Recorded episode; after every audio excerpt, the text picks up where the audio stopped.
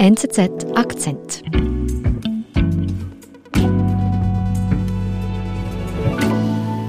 Gerald Hosp ist bei uns im Studio direkt von Vorarlberg angereist, ja. unser Rohstoffexperte. Und wir sprechen heute über ExxonMobil. Gerald, was ist denn das für, ein, für eine Firma? Exxon ist nicht nur eine Firma, es ist der Ausdruck der vielleicht im vergehenden Macht der Erdölindustrie oder des Erdöls. Erdöl ist Geld, Erdöl ist Macht. Keine andere Firma wie Exxon repräsentiert diesen Spruch.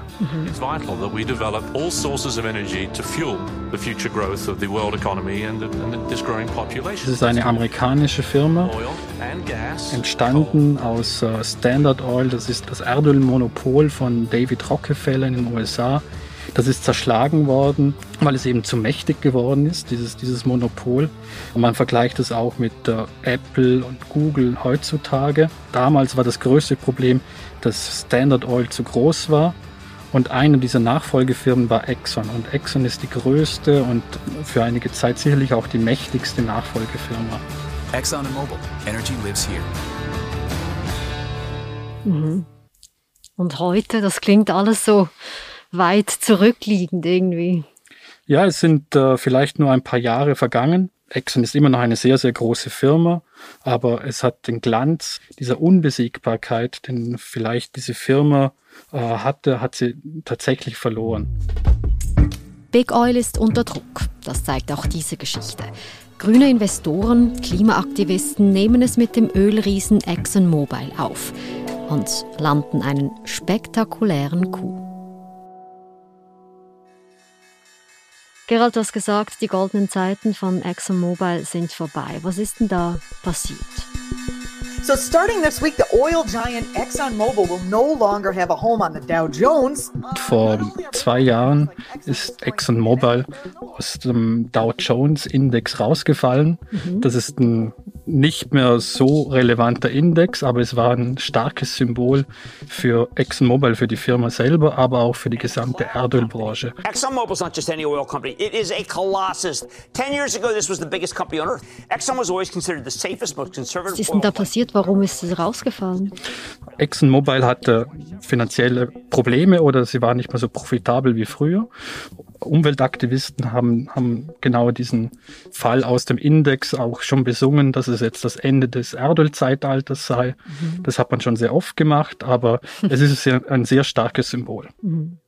Also schwierige Zeiten für den Erdölkonzern ExxonMobil 2019, vor zwei Jahren, wie du gesagt hast. Was macht denn da die Konzernspitze in dem Moment? Die Konzernspitze muss dann Aktionäre wieder überzeugen, dass sie eine potente Firma sind. Sie müssen eine Strategie entwickeln, wie sie, sie sich für die Zukunft aufstellen. Und der CEO Darren Woods, der wollte dann vor allem noch mehr in Erdöl und Erdgas investieren. Energy is going to continue to be needed uh, for a long time to come. Uh, oil and gas will be needed as a form of energy for a long time to come. So I think, you know, we got to be a little bit patient, let the market. Was ist denn das für ein Typ? Darren Woods ist ein Exxon-Eigengewächs. Er repräsentiert oder vertritt tatsächlich eben das Beste und das Schlechteste des Exxon-Managements. Das ist der Glaube an sich selbst. Sie sind sehr davon überzeugt, das, was sie machen, ist richtig. Mhm, obwohl die Zahlen anderes sagen. Genau. Und seine Strategie war vor allem, er möchte oder wollte sehr, sehr viel Geld in die Hand nehmen, um in neue Erdöl- und Erdgasfelder zu investieren.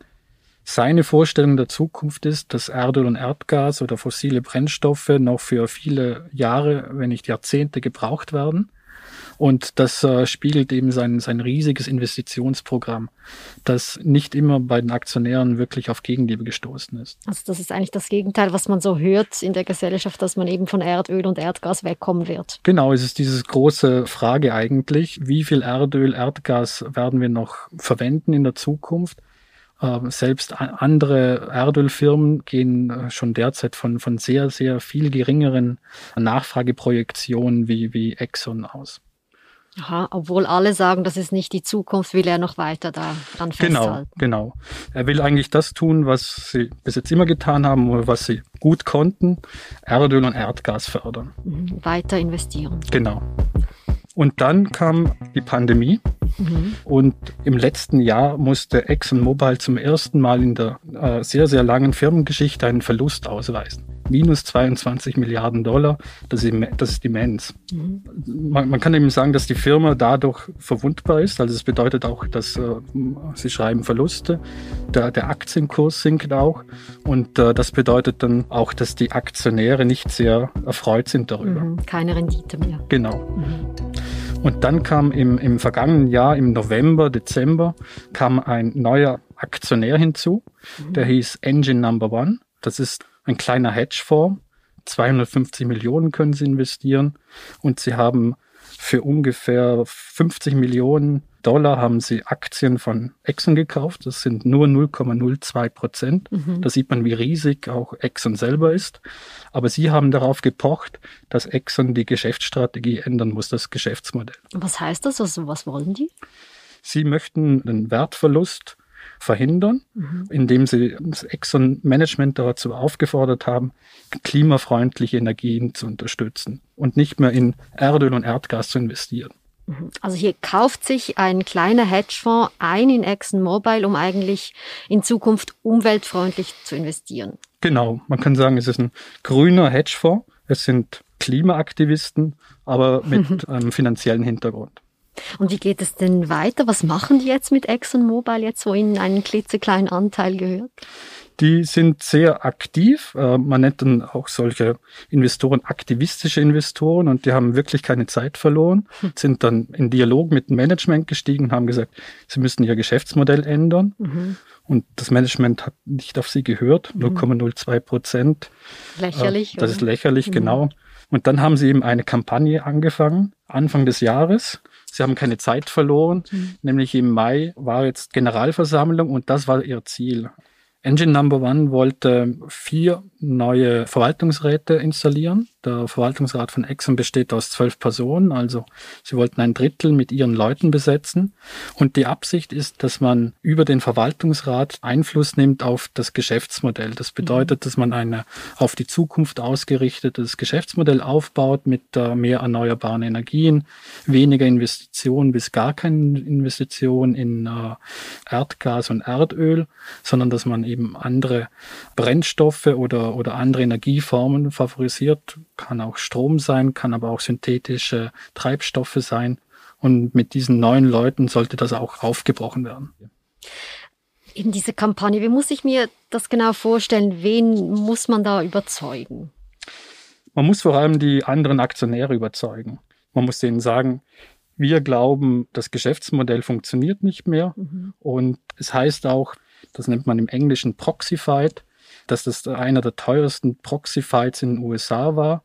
Engine Number One hat 30 Millionen dafür aufgewendet und Exxon 35 Millionen. Das ist eine riesige Summe und man kauft sich dafür eigentlich nur, dass man die anderen Aktionäre beeinflusst, indem man Anwälte kauft, PR-Leute, man installiert eine Webseite, mhm. man bietet Argumente, dass eben die Aktionäre für einen stimmen sollen. Also eben, wir haben hier ein kleinen Hedgefonds, der mit Millionen, mit fast gleich viel Geld wie ExxonMobil selber Geld in eine Kampagne steckt, um sich hier in den Verwaltungsrat einzuschleichen. Ja, das, das ist nicht sehr, sehr ungewöhnlich, vor allem in den USA auch. Aber es ist relativ ungewöhnlich, dass man ein so großes Unternehmen auch angreift. Mhm. Ähm, es wird dann sehr oft eben die Sprache des Krieges hier verwendet.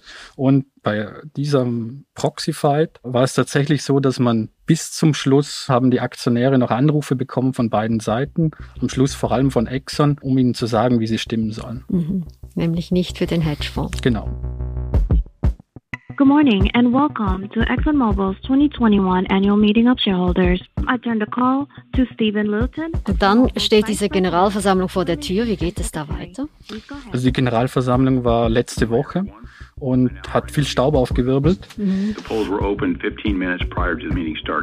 Und das Besondere war noch, der Kampf ging sogar noch bis in die Generalversammlung hinein. Es wird berichtet, dass es nach der Abstimmung eine lange Pause gab Und in dieser Pause hat Exxon oder haben Exxon-Mitarbeiter die Aktionäre nochmals angerufen und gesagt, ob sie ihre Wahl nicht überdenken sollen. Also sie haben kalte Füße gekriegt. Ja, mehr. Also mhm. sie, sie wussten ja schon, was passiert, weil sie haben das Ergebnis gesehen. Und das Besondere eben an diesem Ergebnis war, Engine Number One wollte vier Verwaltungsräte installieren und sie haben zwei davon durchgebracht und vielleicht noch einen dritten. Das ist noch nicht ganz ausgezählt.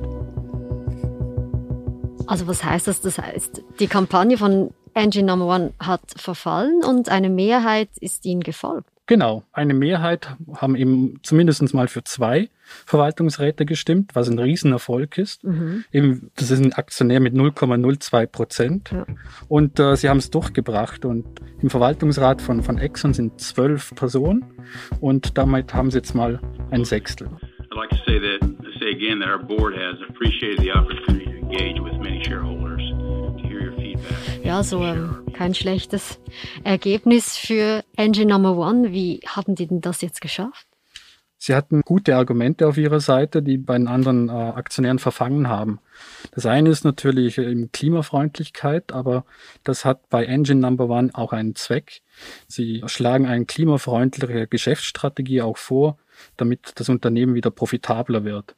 Und da prallen eben zwei Welten aufeinander. Die eine Vorstellung ist wie eben bei Darren Woods, dem CEO von Exxon, der die Vorstellung hat, dass Erdöl und Erdgas auch für die nächsten Jahrzehnte sehr, sehr wichtig oder eine große Bedeutung haben werden.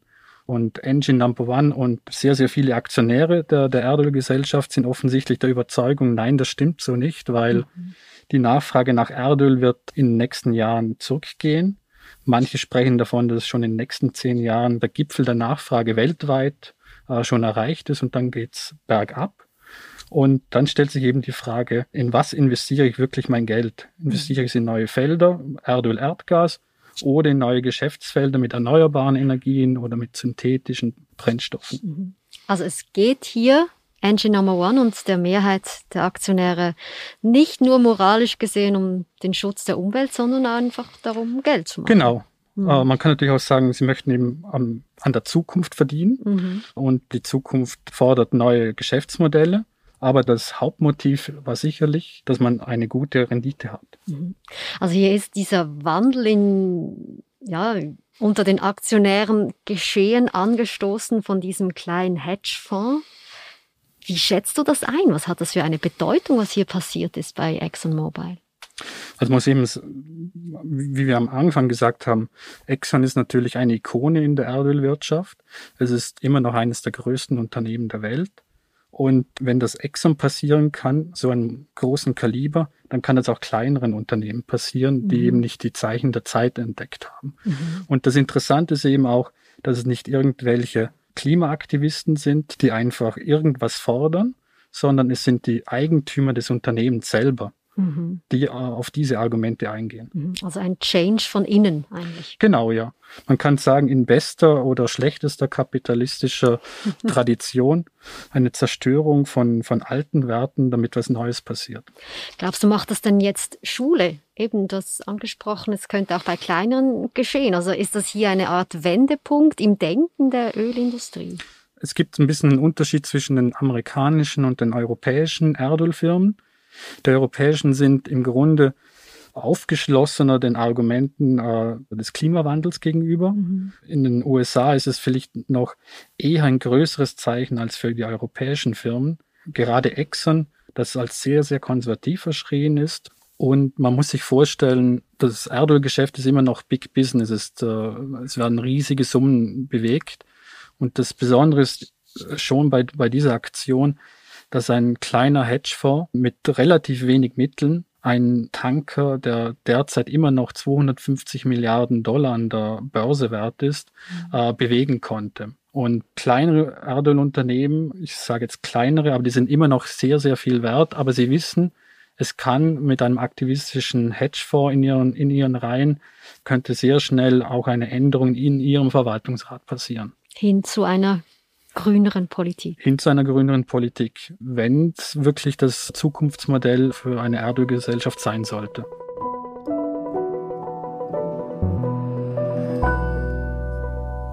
Gerald, vielen Dank für den Besuch bei uns im Studio. Danke. Das war unser Akzent. Ich bin Adin Landert. Bis bald.